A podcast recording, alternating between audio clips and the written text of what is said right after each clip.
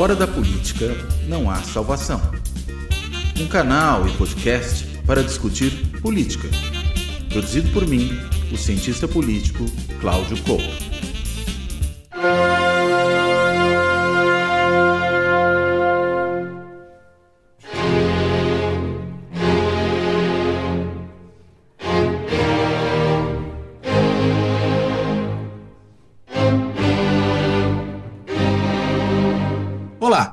Este Fora da Política Não Há Salvação volta à questão do conflito na zona do Oriente Médio, ali entre Israel e o Hamas, ou entre Israel e Palestina, se a gente olha isso de uma perspectiva mais ampla. Só que dessa vez a ideia é enfocar num aspecto importante dessa discussão e que muitas vezes é mal compreendido. Né? As pessoas tratam como se fosse uma questão de opinião e, na realidade, existe um problema objetivo aí, que é a questão da lei internacional. O que está em jogo do ponto de vista da legislação internacional nesse conflito. Tem muito se falado da questão dos eventuais crimes de guerra, daquilo que está relacionado à maneira como lidar com civis, do que é permitido, do que não é permitido, mas isso é um aspecto, talvez um aspecto mais imediato dessa questão e que precisa ser olhado dentro de uma perspectiva histórica mais larga. E para considerar essa perspectiva histórica, a gente tem que entender, inclusive, a formação territorial daquela região. De que maneira o direito internacional lidou com a formação interna... com a formação daquela região, né? com a formação territorial, com a delimitação de fronteiras, com a definição de quais seriam os estados nacionais ali presentes depois de um longo período colonial, Império Otomano, né? depois é, domínio britânico, a presença francesa, enfim, nós tivemos várias potências coloniais atuando naquela região que, na realidade, foram aquelas que desenharam o mapa dali. E, evidentemente, dentre outros aspectos, um, um importante que é justamente a questão da criação do Estado de Israel após a Segunda Guerra Mundial. Enfim, para tentar entender esse problema, eu recebo hoje aqui o professor Paulo Casella, que é professor titular de Direito Internacional da Universidade de São Paulo, da Faculdade de Direito do Largo São Francisco, e é também o autor do Tratado de Direito Internacional, que saiu pela editora Almedina e que é um, uma obra de oito volumes. Né? É uma pessoa altamente competente, qualificada para justamente discutir esse tema com a gente e poder esclarecer uma série de pontos. E eu vou começar essa conversa, primeiro, claro, dando as boas-vindas ao Paulo, agradecendo a ele por topar ter essa conversa conosco e perguntar o seguinte: Paulo, da perspectiva histórica e olhando com as lentes do direito internacional, como é que a gente pode compreender essas relações conflituosas que ocorrem ali na região do Oriente Médio? Por favor. Cláudio Couto, obrigado pelo convite, pela oportunidade de participar do Fora da Política Não Há Salvação. De fato, como você menciona, é importante a gente fazer a contextualização histórica. Esse é uma tônica do, do meu trabalho, do tratado que você acabou de mencionar. Eu acho que a gente sempre precisa contextualizar o direito internacional no tempo histórico e no contexto cultural em que as coisas se colocam. E é justamente importante, ao considerar essa região, entender que há, desde o final do século XIX, ainda no tempo de domínio de muitos séculos pelo Império Otomano, há uma imigração de refugiados judeus de várias nacionalidades europeias para a Terra Santa e fugindo de perseguição, de pogroms e de outras limitações, inclusive ao direito de uh, exercícios de direitos civis e políticos. Então, eram, em muitos lugares, cidadãos de segunda classe, discriminados, perseguidos, que partiram em busca de um lar nacional. Depois da Primeira Guerra Mundial, termina o Império Otomano e há uma divisão o, o acordo Sykes-Picot entre a França e os britânicos.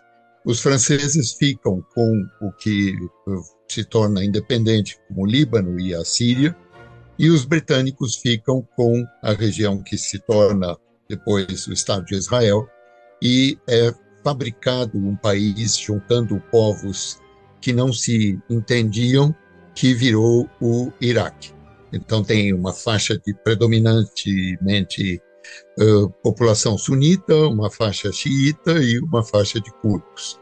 Então, foi um país desenhado porque os britânicos queriam que a região de petróleo do norte estivesse abrangida pelo mandato britânico. Durante o período entre as, as duas guerras, uh, houve aumento da imigração judaica, especialmente na medida em que aumenta a perseguição por regimes de extrema direita. Então, Mussolini com o fascismo, a ascensão de Hitler, lembrando que foi eleito em 1932 e começa a adotar mais e mais leis antijudaicas, e também o regime do Pilsudski na, na Polônia e outros de extrema direita que deixavam clara a sua uh, preocupação com cidadãos de confissão judaica nos seus respectivos países. E antes disso, me Isso... desculpa, Paulo, só comentar uma coisa: tinha também a Sim. perseguição, antes mesmo desse momento, a perseguição czarista, né? Tanto que os protocolos do Sábado Sião, aquela obra da teoria da conspiração, é uma fabricação da polícia czarista. Né? Sim. É, sim. Na, na, na Rússia e na Ucrânia havia uma muita perseguição. Na Polônia, antes da, da, Primeira Guerra Mundial, dominada pelos russos também, ia. Você tem toda a razão. E depois, então, durante o período entre guerras, aumenta bastante a, a presença de uma comunidade judaica na região. E em 1948, em meio a conflito com uh, povos e estados da região, se faz a proclamação do Estado de Israel. Já nesse momento, há um deslocamento de uma parte considerável da população palestina para fora do território que se torna o Estado de Israel. A criação do Estado de Israel na ONU se faz com o projeto de dois Estados, em que houvesse um Estado judeu e um Estado palestino.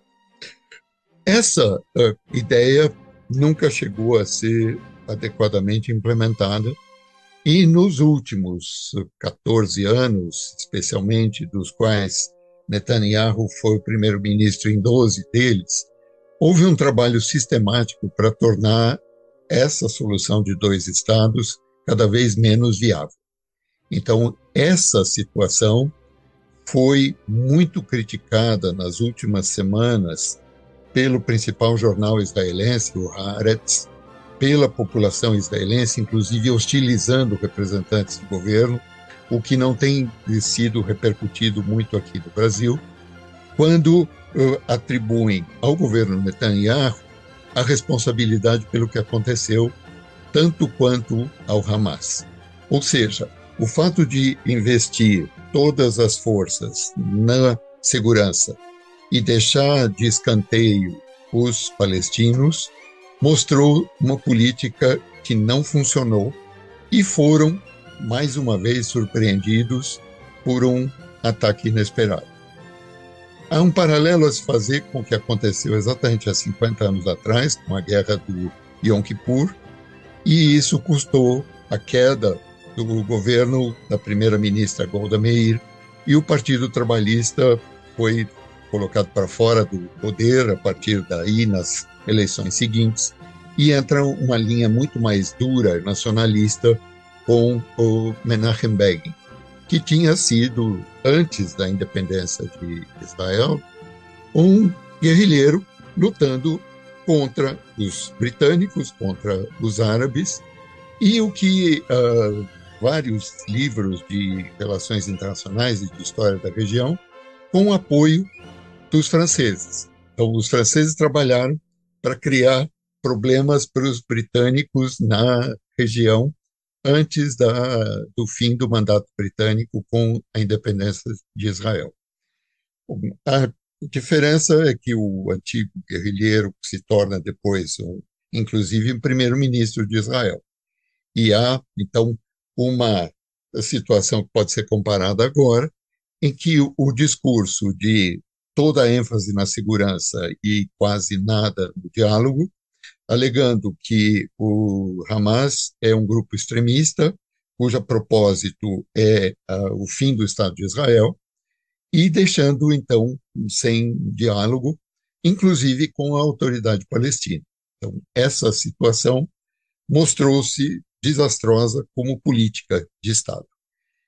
Agora, pensando, como você dizia, no direito internacional, a gente tem essa proposta da criação de dois estados, que foi lançada pela no âmbito da ONU e que não chega a ser implementada.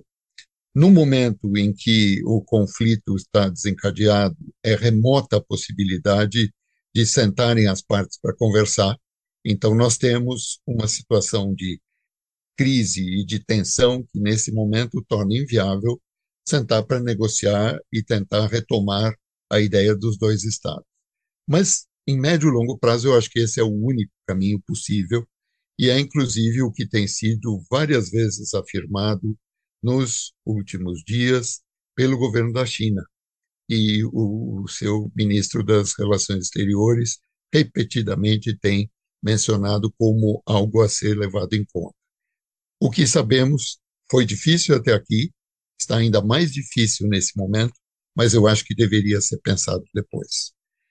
Acho importante deixar claro que qualquer ataque terrorista é condenável e tem de ser condenado. O uso de população civil como alvo é condenável, e isso vale tanto para a população israelense como também para a população palestina. É importante ressaltar que, mesmo numa situação de conflito, tem regras a serem seguidas, e isso tem outras convenções, mas principalmente as quatro convenções de Genebra de 1949, que são a base do direito internacional humanitário, e os protocolos adicionais às convenções de 49, de 1977, eles se aplicam exatamente à situação que fuja de um confronto claro entre dois ou mais estados. Então, as convenções de Genebra tinham principalmente o foco na guerra tradicional. Os protocolos de 77 dizem, mesmo em conflitos em que não esteja adequadamente caracterizado a internacionalidade dessa confrontação, essas mesmas regras têm que ser aplicadas. E é importante lembrar que a Corte Internacional de Justiça, ao prolatar o parecer sobre as consequências da construção do muro no território palestino ocupado em 2004, fez algumas declarações importantes. Uma delas é que o Estado de Israel, quando construiu o muro, alegava a necessidade de defesa. A corte contrapôs a esse argumento o fato de que, se não tivesse havido ocupação israelense, não haveria necessidade da resistência palestina.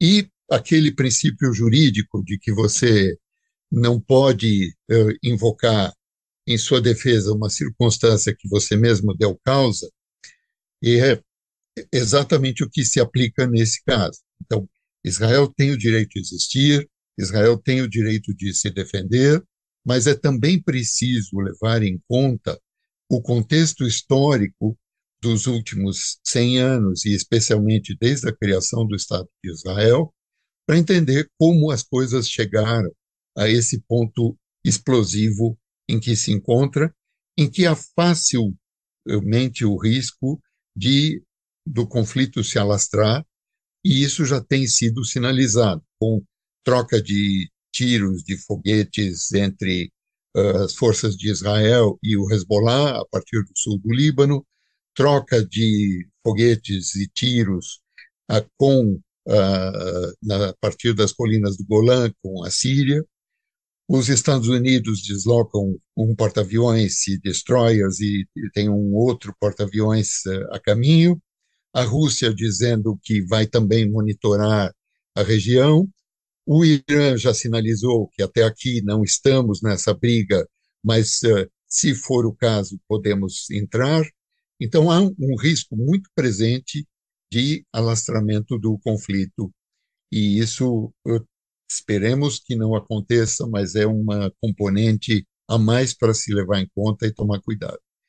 E nessa construção, então, do quadro jurídico internacional, é importante entender que há a necessidade de diálogo, mas esse diálogo, no momento, está um diálogo de surdos, porque com o uso da, da força, já Tucídides, 400 anos antes de Cristo, dizia que a, os efeitos da guerra são imprevisíveis. E é exatamente o que nós vimos acontecer na história, a Primeira Guerra Mundial, a Segunda Guerra Mundial e tantas outras, que começa por um, uma questão e depois isso assume proporções literalmente mundiais ou quase.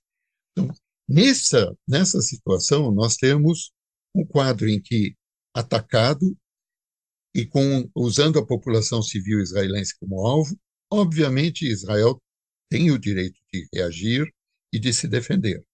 Esse teria sido o argumento do governo dos Estados Unidos para vetar a adoção da resolução do Conselho de Segurança, que estava em discussão há vários dias por proposta originalmente do Brasil, que ocupa no mês de outubro a presidência rotativa do Conselho de Segurança. Então, o argumento foi esse. Então, obviamente, Israel tem o direito de se defender, mas tem limites. E nessa reação, quando o primeiro-ministro diz que quer transformar Gaza numa ilha deserta, Netanyahu, quando o ministro da Defesa, Johan Gallant, diz que enquanto não forem liberados os sequestrados, não haveria nem água, nem gás, nem eletricidade, e nem comida, e nem combustível para Gaza.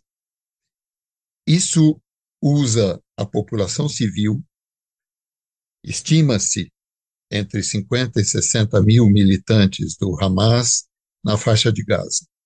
Estima-se pelo menos 2 milhões e 300 mil pessoas na faixa de Gaza, o que significa que tem pelo menos 2 milhões e 240 mil palestinos que são população civil e que eles têm de ter condições mínimas de vida e de dignidade preservadas. Então, nesse ponto, ao eh, extrapolar o limite do que seria a defesa ao declarar que metade da, da faixa de Gaza deveria ser desocupada pela população para dar lugar a operações militares israelenses. Então, esse deslocamento forçado de um milhão de pessoas também é abuso e também configura crime internacional. Então, é importante pontuar que tem interesses legítimos de parte a parte eles têm de ser levados em conta, mas nós não podemos esquecer os limites colocados pelo direito internacional vigente. Agora, uma, uma pergunta, Paulo. É, a gente tem visto essa questão do desrespeito ao direito internacional é, ocorrendo de forma seguida ao longo de décadas, né?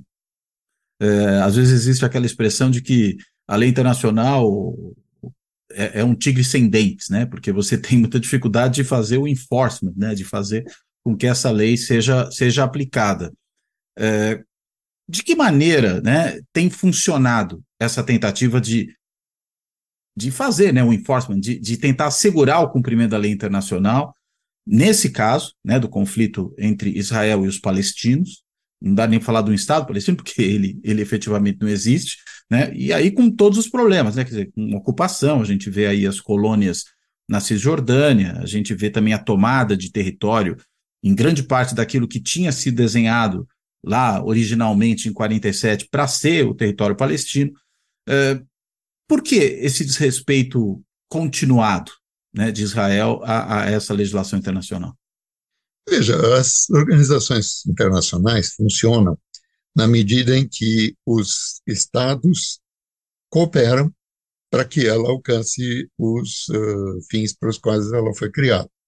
Nós temos agora um exemplo para responder a, a, a, tua muito pertinente indagação e que é, é sempre a preocupação que, poxa, como é que a gente faz para que funcione de verdade? Você precisa ter a cooperação. E nesse caso, o que ficou colocado, o governo dos Estados Unidos, em vez de colaborar, que foi o único veto contra a, a proposta de resolução negociada pelo Brasil.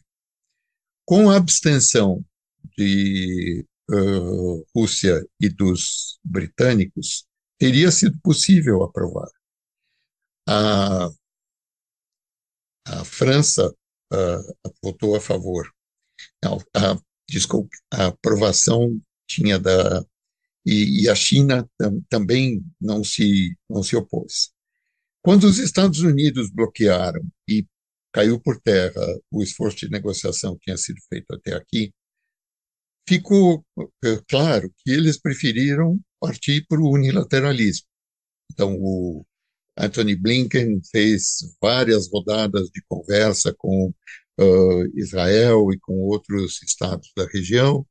O próprio presidente Biden foi até uh, a região. A ideia teria sido conversar não só com Netanyahu em Israel, mas também com os líderes de, do Egito, da Jordânia e da autoridade palestina, mas esses disseram que não mais fariam a reunião depois do bombardeio do hospital, uh, que ainda está para ser totalmente esclarecido, e ontem foi bombardeada uma igreja grega ortodoxa na cidade de Gaza, onde estimava-se cerca de 500 pessoas teriam se refugiado.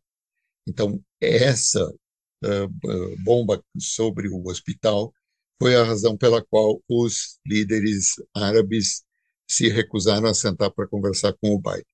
Então, quando eles boicotam a adoção da resolução da ONU e dizem nós vamos cuidar disso, eles dão uh, uma demonstração por que, às vezes as organizações internacionais são coartadas, porque se há cinco países que têm poder de veto no Conselho de Segurança da ONU, dois votaram a favor, dois se abstiveram, o que não bloquearia, e um vetou, parou o trabalho que a ONU estava sendo feito. Então você não pode criticar a organização porque ela, seguindo, uh, playing by the rules, seguindo as normas segundo as quais ela foi criada, ela teve a sua atuação coartada porque quem tem, pela Carta da ONU, o direito de exercer essa prerrogativa. Aí você diz, ah, bom, é criticável o direito de veto dentro da ONU? Sim, pode-se discutir isso. Por outro lado, por que motivo ele foi adotado?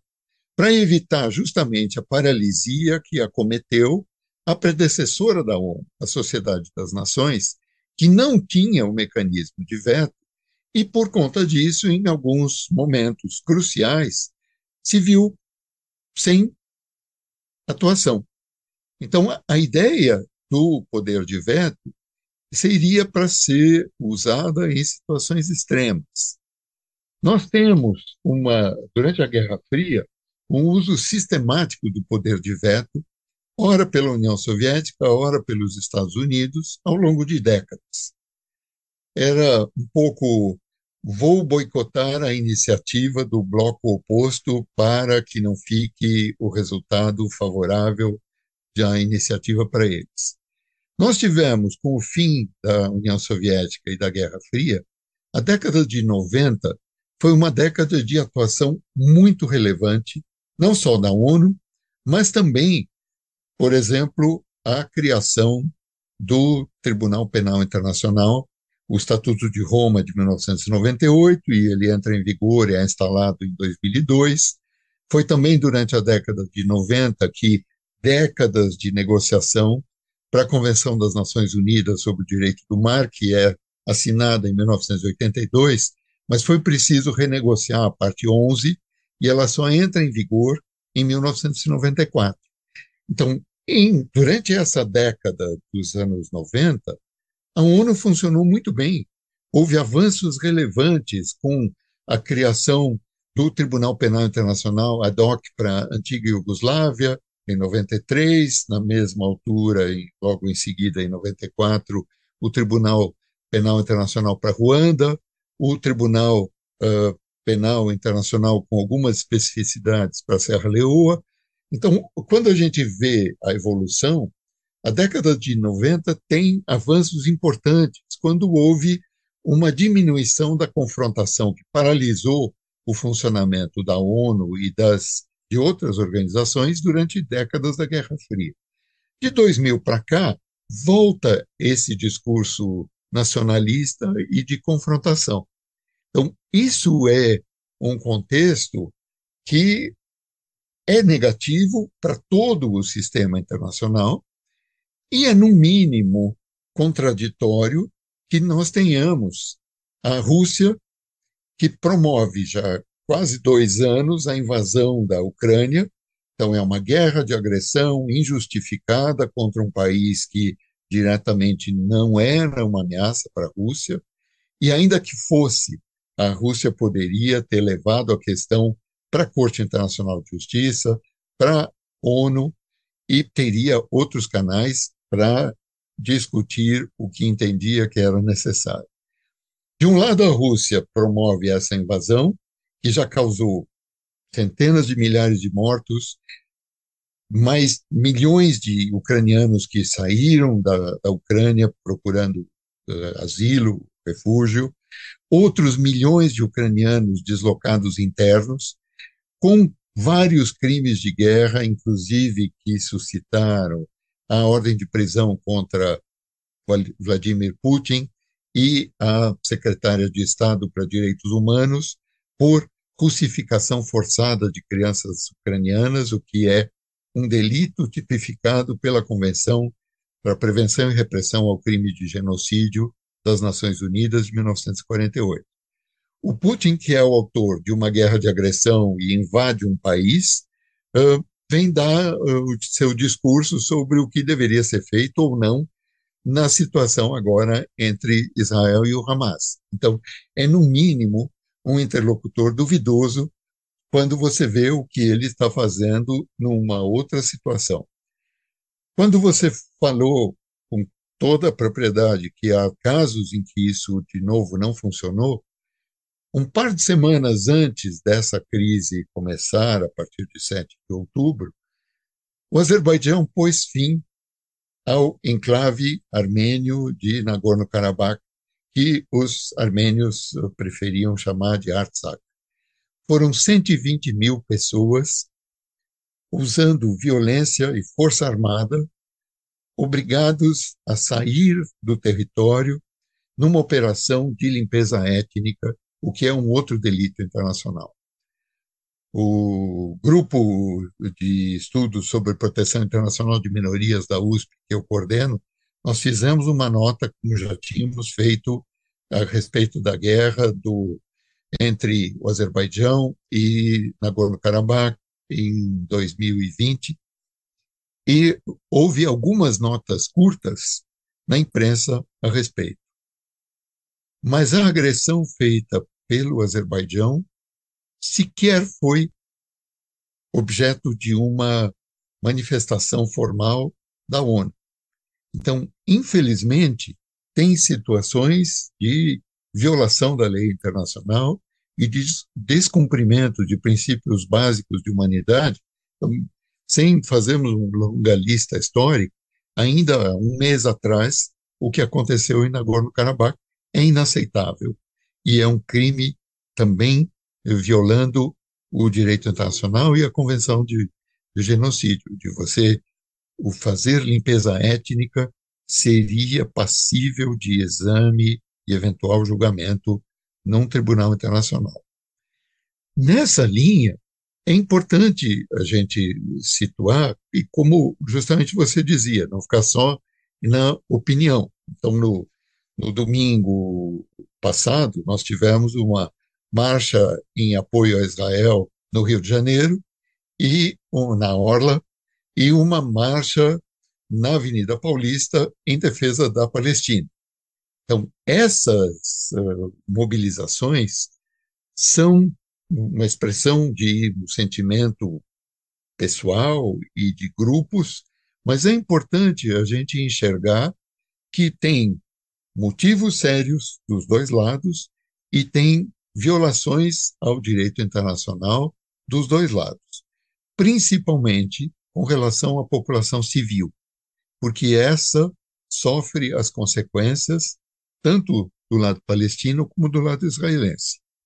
E é importante que isso seja pontuado de uma maneira técnica e jurídica, porque não podemos deixar que fique só a opinião. Então, o eu acho, o eu sinto, e eu acho que isso é importante a gente filtrar um pouquinho as simpatias e os laços de família ou de confissão religiosa e tentar situar o problema, até porque, como falávamos há pouco, o risco desse conflito se alastrar é enorme.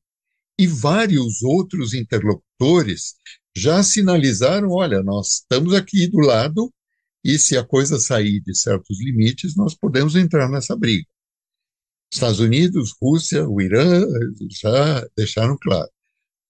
Já foi falado que talvez uh, tenha sido um estopim para essa uh, iniciativa do Hamas, dos ataques de 7 de outubro, o fato de que havia uma negociação em curso para uma aproximação e eventual reconhecimento do Estado de Israel pela Arábia Saudita, assim como outros países já tinham assinado acordos, então enviando e recebendo representantes diplomáticos e assinando alguns acordos uh, em áreas específicas. Com a situação que se criou a partir uh, do incidente de 7 de outubro, a negociação com a Arábia Saudita, pelo menos no momento, está uh, sem qualquer viabilidade. Então, foi argumentado que isso poderia ser um dos argumentos para a ação do Hamas. O que nós podemos esperar? Se você compara o que aconteceu em 2006, quando o Hezbollah capturou alguns soldados israelenses e feriu alguns outros, nós estamos falando de dois ou três soldados presos, dois ou e alguns feridos, ou seja, menos de dez militares. A reação de Israel foi bombardear sistematicamente o sul do Líbano durante 34 dias e destruindo, inclusive, o aeroporto internacional que tinha sido eh, reconstruído não muito tempo antes pelo Líbano. Na proporção, agora, fala-se, eh, falou-se em 140, depois falou-se até em 250, depois falou-se em alguma coisa em torno de 199 ou 200 uh, israelenses e de outras nacionalidades sequestrados em poder do Hamas. Se você fizer uma escala do que foi a reação em 2006 contra mais menos de 10 uh, vítimas atingidas e ainda nesse caso eram militares e agora foi contra a população civil, você imagina o tamanho da resposta que foi ameaçada pelo Estado de Israel. Então, ficou claro que, tendo sido pegos de surpresa e não tendo reagido adequadamente e de uma maneira mais rápida, já se tinha falado de que havia informes do, de serviços secretos de outros países, inclusive do Egito, uh, avisando o governo de Israel de uma movimentação fora do padrão nos últimos dias antes de 7 de outubro. Hoje tem uma uh, matéria uh, sobre o Yair Lapid, que fez uns dias antes da uh, invasão do território israelense pelo Hamas no dia 7 de outubro, sinalizando que esse risco estava colocado e o governo não estava levando em conta nem tomando providências adequadas. Então, esse vídeo que tinha sido divulgado uns dias antes de 7 de outubro não tinha chamado atenção. Mas agora ele viralizou e dá mais munição para os críticos à política adotada pelo governo Netanyahu, que privilegiou só a segurança e deixou uh, sem espaço para negociação. Essa reação do Hamas também tem que ser entendida num contexto em que a negociação estava cada vez mais difícil de ser encaminhada. Então, essa situação está colocada. Agora, quais serão os próximos desdobramentos? A gente tem de esperar para ver, porque ainda tem muitas componentes que estão anunciadas, mas ainda não temos todos os desdobramentos para avaliar. Agora, deixa eu voltar num ponto do, de algo que você mencionou, quando eu te perguntava dessa incapacidade de fazer o enforcement da lei internacional seguidamente, você mencionou a questão do veto americano ali na, na, no Conselho de Segurança nessa última reunião. E a Sim. gente sabe que houve também é, vetos americanos em outros momentos também atinentes à questão do conflito israelo-palestino, né? É, e, e, e, e, aí você mencionou o seguinte, que a ideia da, de criar o poder de veto na Constituição da ONU veio para tentar corrigir aquela o que seria uma falha da Liga das Nações em que não havia esse poder de veto e aí a situação se paralisava. E aí eu fiquei com uma dúvida, porque a impressão que dá é que é a atual situação que gera paralisia com o uso do veto e não a anterior poderia gerar com a falta do veto. Você podia só explicar um pouquinho melhor esse mecanismo de por que, que ele seria uma solução, mas no fim parece que também não está sendo? É, no fundo você tem razão. Teria, a ideia seria que fosse uma, não uma solução, mas uma forma de evitar a repetição de um problema que tinha acontecido com a predecessora da ONU. O que aconteceu durante os 20 anos de funcionamento da, da Liga das Nações, ou Sociedade das Nações, primeiro havia uma, uma distorção que era o contexto internacional da época, ou seja, você tinha algum, entre metade e três quartos da população do planeta que não estavam representados nessa entidade porque ainda não tinham independência. Via imensos impérios coloniais uh, britânico, francês e de outras nacionalidades, inclusive holandeses portugueses e, e também a, a atuação colonialista dos Estados Unidos. Então, era uma, uh, foi criada, nunca passou de 50 uh, estados, e houve vários uh, problemas que paralisam o funcionamento da, da Sociedade das Nações. Então, quando o, bom, houve a situação do Brasil, o Brasil era candidato ao Conselho da Liga das Nações, foi preterido pela Alemanha, que daí estava sendo trazida de volta para o convívio das uh, nações integrantes da Liga. E aí o Brasil a partir dessa situação em que foi preterido, se retirou da Liga das Nações. Não foi a saída do Brasil que paralisou a Liga das Nações, obviamente.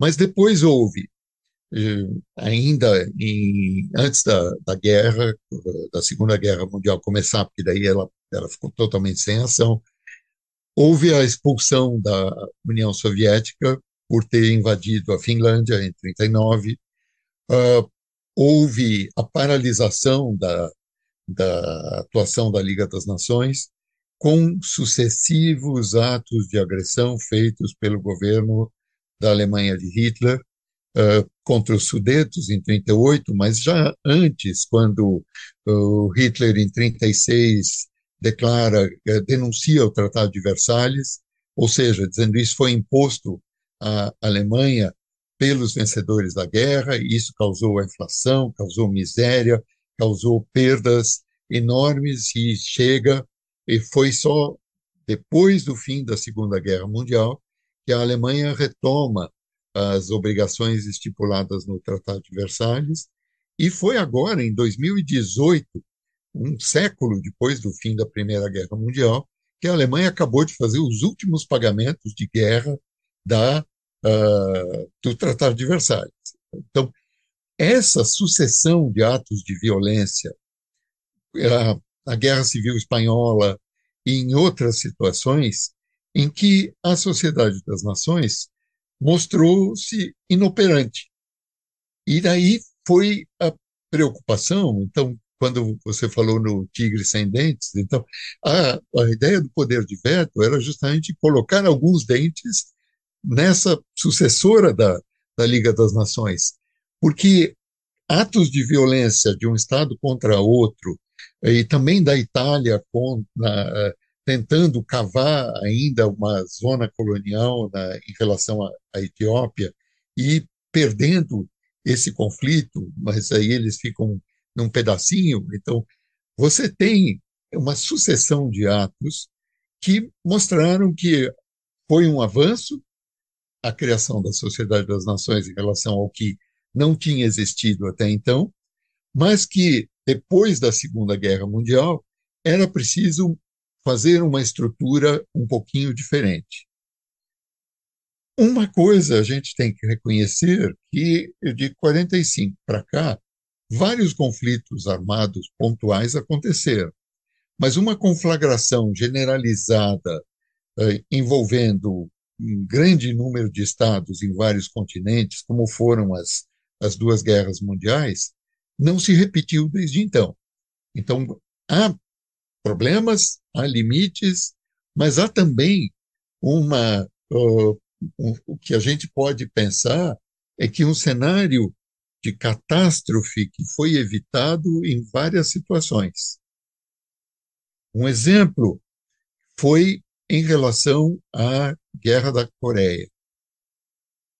O Conselho de Segurança paralisado por vetos recíprocos, ora do Bloco Ocidental, ora da União Soviética, a Assembleia Geral chama para si e adota a resolução United for Peace, Unidos pela Paz, em que a Assembleia Geral diz: diante da impossibilidade de uma decisão pelo Conselho de Segurança, a Assembleia Geral chama para si essa questão e propõe uma trégua, o que acaba sendo o caminho para interromper o conflito armado.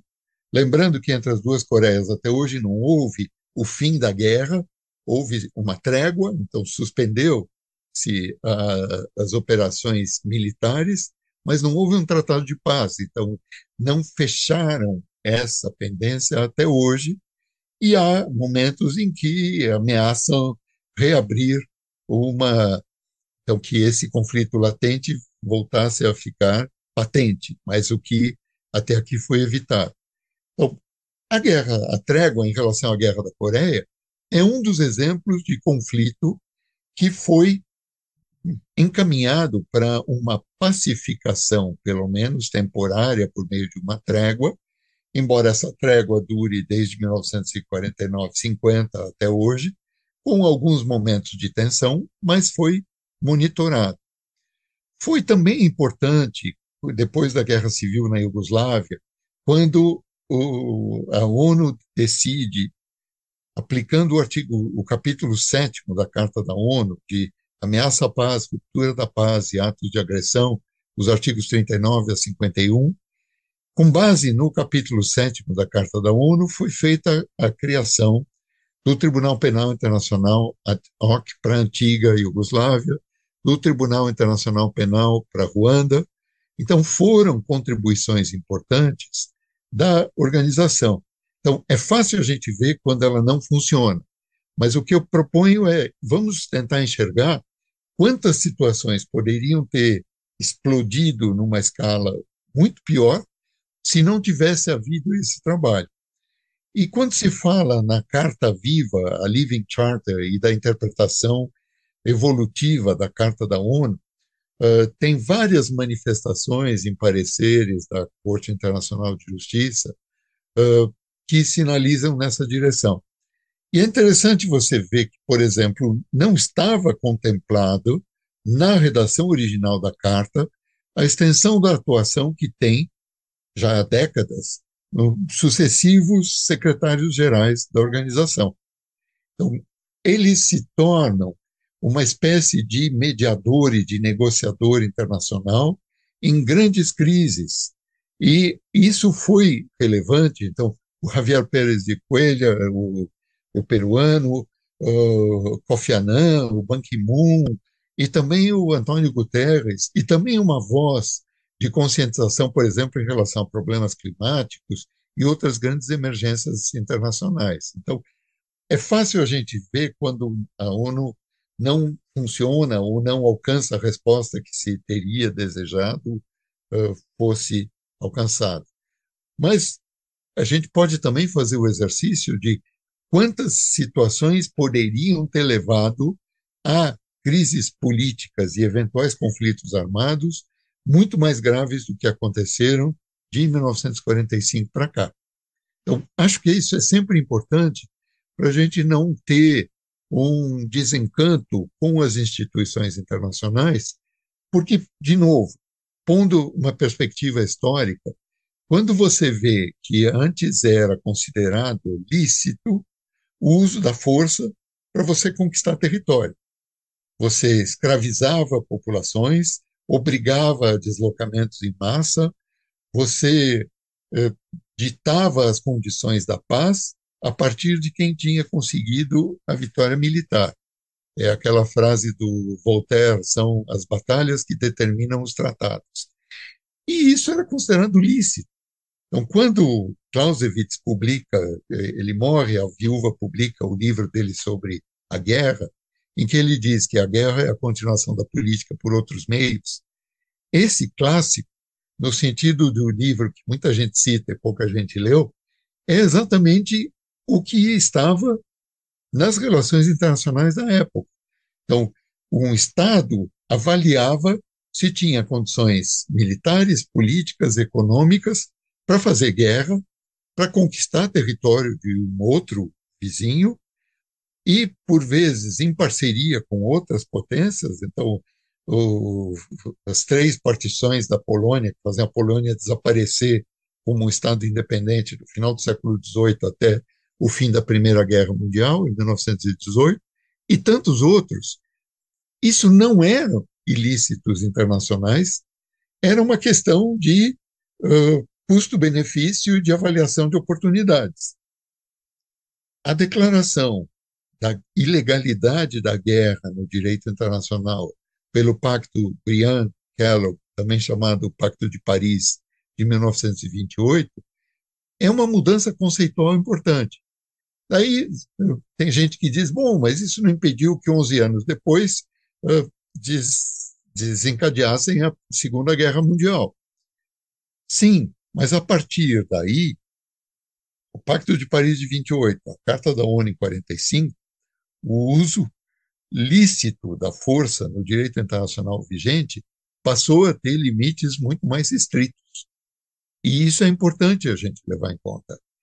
E depois é completado com a Convenção sobre o Genocídio, de 1948, da ONU, o, o, Estatuto de Roma, que cria o Tribunal Penal Internacional 50 anos depois, em 1998, e é instalado em 2002, as convenções de Genebra, que estabelecem condutas mínimas, eh, mesmo durante conflitos armados em terra, no mar, em relação a populações civis, em relação a feridos, em relação a não combatentes, em relação a patrimônio histórico e cultural, recursos naturais, infraestrutura. Então, há uma série importante de grandes convenções multilaterais que põe limites. E você vê que, mesmo quando um governo adota medidas, ele tenta justificar invocando o direito internacional. Mesmo quando, no fundo, a gente enxerga que tem um abuso. Então, o, os abusos de parte a parte estão colocados nesse, nesse quadro. E é importante a gente ter essas regras, mesmo quando sejam violadas, pode-se esperar que depois haja a responsabilização e eventual punição dos responsáveis. Então, o avanço representado por essa massa de uh, instrumentos multilaterais, que são o que se chegou mais perto de uma constituição internacional até hoje. Tem falhas, tem lacunas, tem limites de implementação, podemos fazer uma lista deles. Mas é importante comparar com o estado de precariedade e de uso indiscriminado da força que existia nos séculos passados. E a partir do século XX para cá, nós temos avanços que são importantes. O que precisa é que eles sejam melhor implementados. E isso a gente vê o tempo todo acontecer, de áreas inteiras do direito internacional funcionam sem discussão. Então, as normas que regulam a Organização da Aviação Civil Internacional funcionam no mundo inteiro, ninguém discute.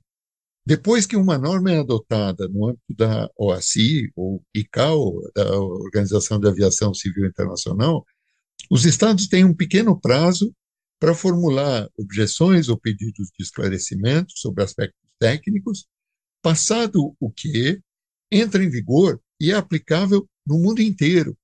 E ninguém discute. Toda a regulamentação no âmbito da União Internacional de Telecomunicações é um feixe de tratados e de acordos operacionais que remonta ao final do século XIX, começou com coisas muito pontuais, que era o telégrafo e uh, a União Postal Universal, que já eram avanços em relação ao que existia antes, e toda a tecnologia que a gente usa, uh, telefones celulares, os sistemas de geolocalização, tudo isso funciona graças a direito internacional e a União Internacional de Telecomunicações. Então, eu brinco sempre com os alunos: visite o nosso site, veja quanto da sua vida é afetado pelas normas da União Internacional de Telecomunicações. Senão não haveria telefone celular, não haveria geolocalização, não haveria a possibilidade de usar tecnologias que, durante a pandemia, passaram a fazer parte do nosso dia a dia. Então, foi o que era possível fazer para manter aulas funcionando, manter reuniões de trabalho e manter outros encontros, troca de informação entre pessoas, grupos, estados. Então, então, tem campos inteiros em que os estados dotaram de poderes e de atuação possível as organizações que têm atribuição de cuidar daquelas determinadas áreas.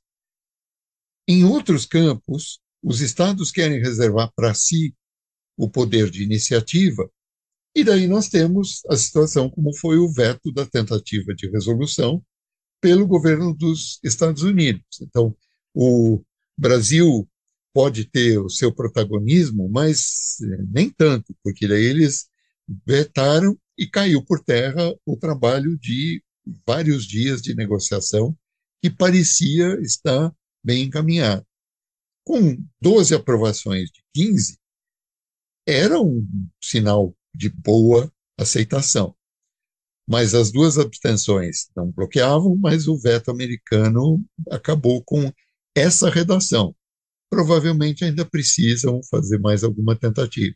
Então, acho que essa contextualização é importante, porque senão a gente tende a colocar tudo no mesmo saco e dizer, ah, não adianta nada. E, na verdade, o mundo sem as organizações internacionais e sem o patamar de direito internacional que foi alcançado até hoje era muito mais violento e muito pior. E menos efetivo do ponto de vista, acho que foi muito interessante o que você mencionou, por exemplo, da tecnologia, né? Até me fez Sim. pensar. Então a gente pode dizer Sim. que a, o uso da tecnologia, ou a própria tecnologia nesse sentido, a tecnologia depende do direito, que por sua vez vai depender da política, né? Você vai encadeando é, as coisas aí, né? É, você, tem toda a razão. Foram exatamente organizações técnicas de finalidades pontuais, as primeiras, as pioneiras organizações internacionais, a, logo depois do Congresso de Viena, de 1814 e 1815. Então, a Comissão de Navegação do Reno, a Comissão de Navegação do Danúbio, o que eu mencionava há pouco, a União Postal Universal, a União Telegráfica Universal, essas já na segunda metade do século XIX.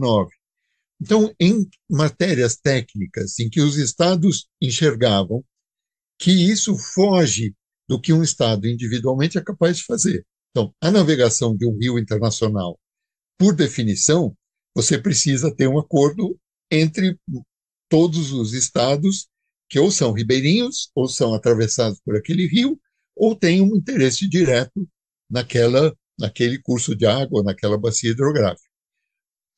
Telégrafo e correio internacional, por definição, os estados viram isso nós precisamos sentar e ter algumas normas em comum para poder funcionar.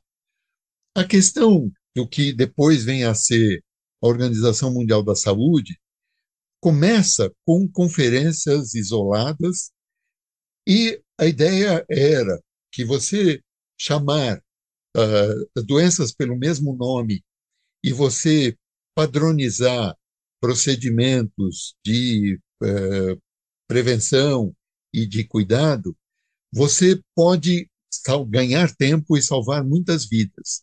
Então, um exemplo, a, a Classificação Internacional de Doenças, a CID, então, foram sucessivas edições, a CID-10, a CID-11, em que você simplesmente chamar, e nós vimos isso durante a pandemia, o secretário-geral da Organização Mundial da Saúde já parecia um membro da família, porque a gente o via na televisão várias vezes por semana, dando declarações, fazendo alertas.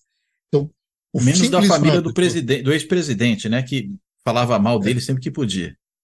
É, é, que foi exatamente um desserviço ao país, esse governo negacionista que fez, de, desorganizou a estrutura de assistência a povos indígenas e que essas responsabilidades têm que ser apuradas e isso tem que ser uh, deixado claro.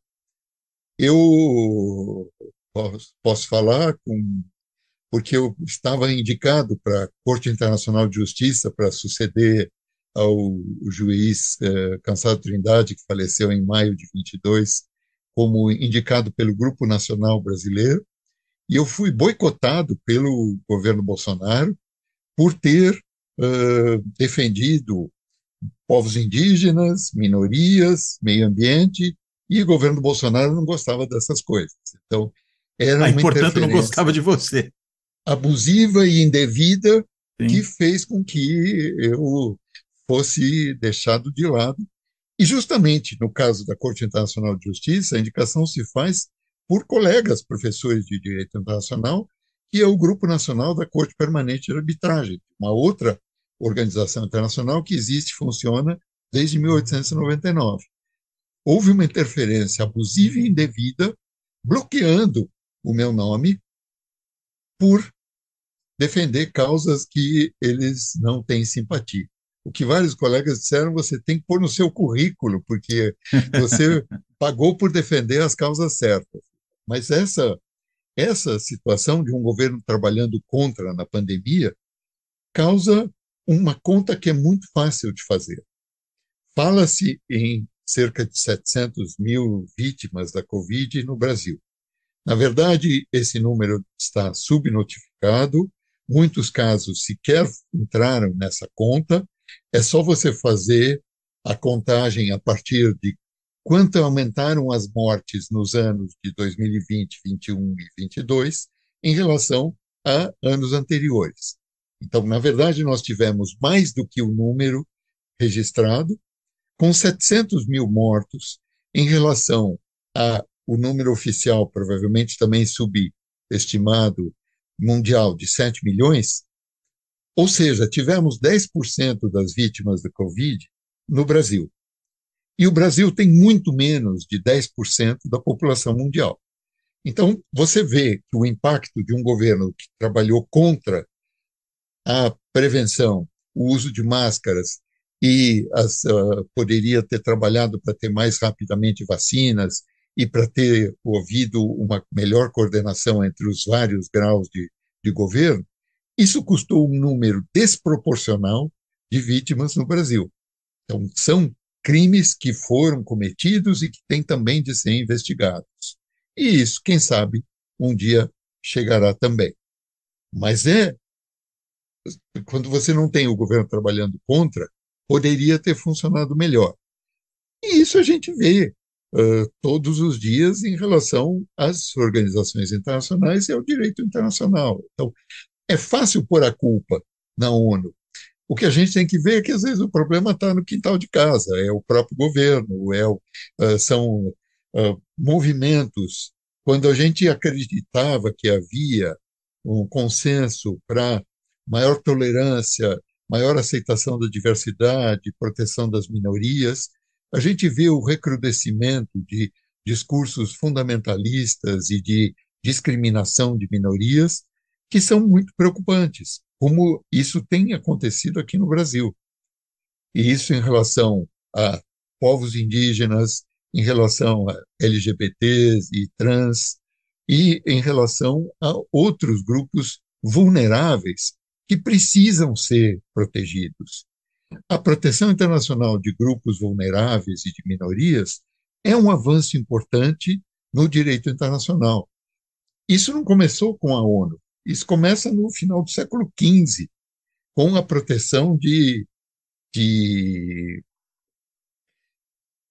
minorias religiosas entre o, otomanos e cristãos, e depois entre as minorias uh, católicas em território protestante e minorias protestantes em território católicos, com as guerras de religião na Europa. Então, houve uma evolução que depois, no, final do século XIX, começo do XX, passa a abranger as minorias étnicas, e é só a partir de 2007, com os princípios de Yogyakarta adotados no âmbito da ONU, revisados dez anos depois, em 2017, que se adota uma declaração de princípios sobre a proteção de minorias por orientação sexual e identidade de gênero. Então, nós temos avanços que são importantes, e isso, às vezes, haver um sistema internacional de proteção de direitos fundamentais é um anteparo, é um freio quando há recorrências autoritárias num determinado Estado. Então, haver uma jurisdição internacional que possa monitorar, avisar, condenar violações, às vezes é fundamental para que se coíbam abusos cometidos por um regime que deixa a via democrática e passa a adotar um canal autoritário.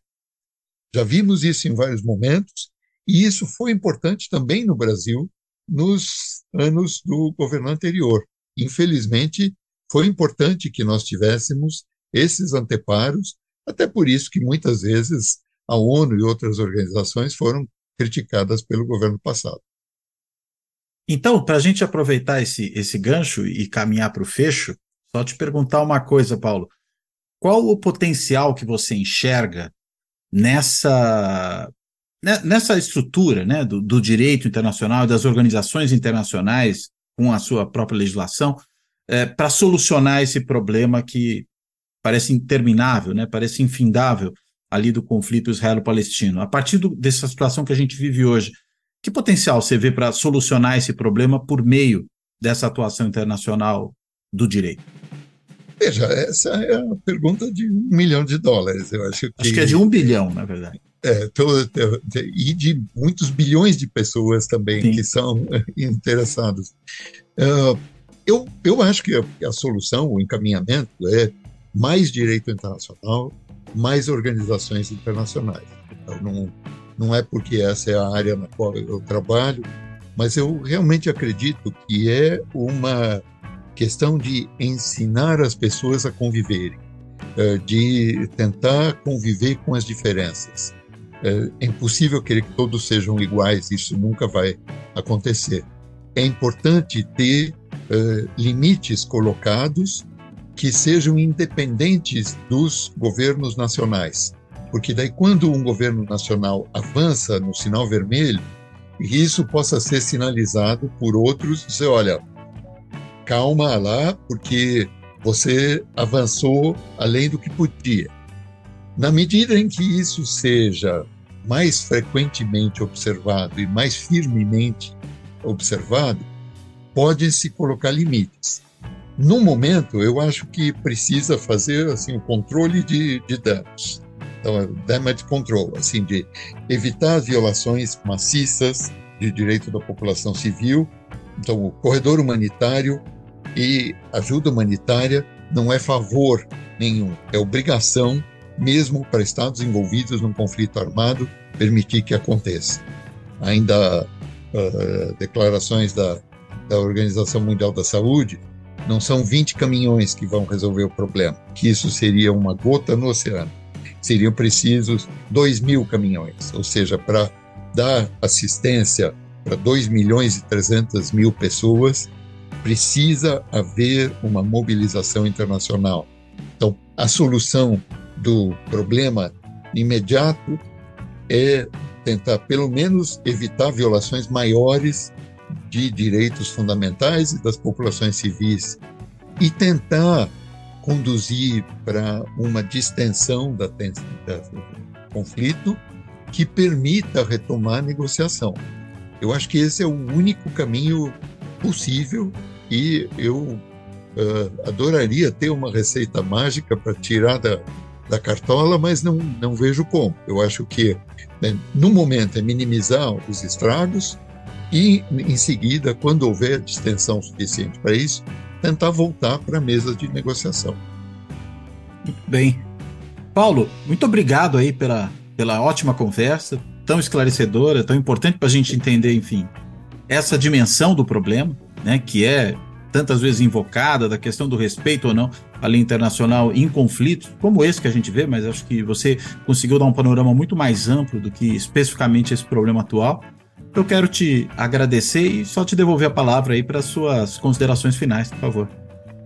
É, eu te agradeço pelo convite. É um trabalho importante que você faz de conscientização, de divulgação e um conjunto de eh, entrevistas e de conversas que eu acho que constituem um legado relevante. E eu acho que essa é o que faz, pode levar a algum progresso na medida em que a gente possa ter um diálogo civilizado, mesmo com quem pensa diferente. Porque se cada um de nós fica na sua própria bolha e bloqueia qualquer opinião divergente, ou já parte para o ataque pessoal e para o cancelamento, a gente não avança. Então, acho que, de um lado, a tecnologia oferece muita coisa, mas precisa ser utilizada com responsabilidade. Seja o cancelamento na, nas redes, ou seja, o uso de bombas. Então, acho que o ser humano tem que se pensar como ser humano e não pode se enxergar só como uma extensão da máquina. Eu acho que essa, essa é o trabalho que a gente tem que fazer como professores, como jornalistas, como membros da, da sociedade civil, tentando dialogar, mesmo quando a gente encontra dificuldade em compor com opiniões divergentes. Muito bom. Obrigadíssimo, então, Paulo. Vou aqui me despedindo de você e termino, como faço sempre aqui no fechamento. Além de agradecer ao Paulo, eu quero agradecer a todas e a todos que têm acompanhado o Fora da Política na Salvação, seja no canal do YouTube, seja no podcast, que está aí disponível em mais de 20 plataformas. E quero também agradecer a todos e a todos que têm contribuído aqui para o projeto por meio de algum tipo de apoio financeiro. Pode ser no botãozinho do Valeu Demais, que permite apoios pontuais ali, momentâneos. Pode ser se tornando membro do Clube dos Canais, se inscrevendo no canal do YouTube é, para poder também dar um auxílio mais continuado, fazendo uma assinatura simbólica no site de financiamento coletivo benfeitoria.com, ou ainda, até para quem tem optado por isso, fazer um Pix para a chave Pix do canal, que é contato arroba fora da política não há salvação.info. E esse contato arroba fora da política não há salvação.info é também o e-mail para contato para quem quiser mandar algum tipo de recado. Bem, então, de tudo isso, eu termino por aqui, reforço meu agradecimento ao Paulo, me despeço dele. Até a próxima.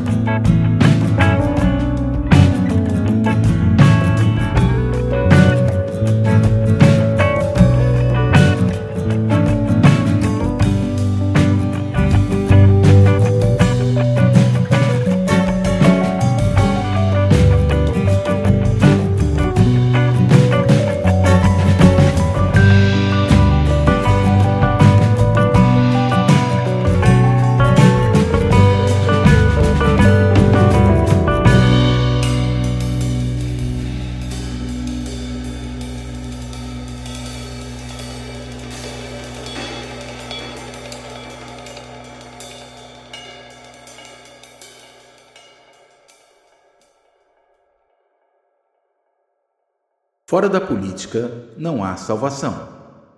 Um canal e podcast para discutir política. Produzido por mim, o cientista político Cláudio Couto.